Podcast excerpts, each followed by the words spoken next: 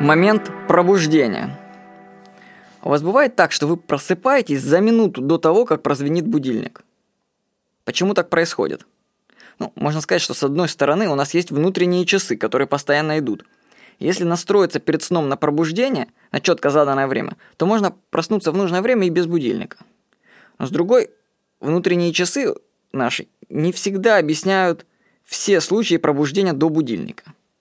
И у меня есть альтернативное объяснение этому феномену. Почему мы просыпаемся за минуту до будильника. Сам я сделал это открытие. Я его так случайно открыл. Я скажу так, что сон – это измененное состояние сознания со своим потоком времени. Часы во сне пролетают как секунды.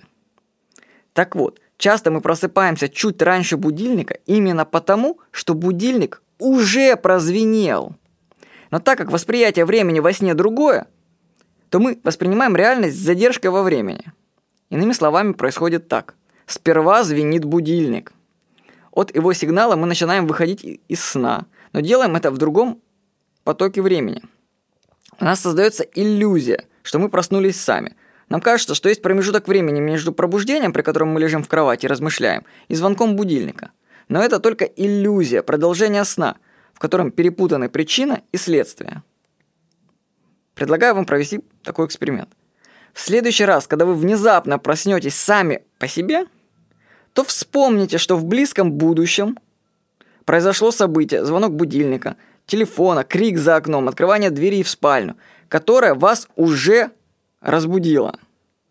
Проснувшись, начните ждать это событие, и вы увидите, оно произойдет.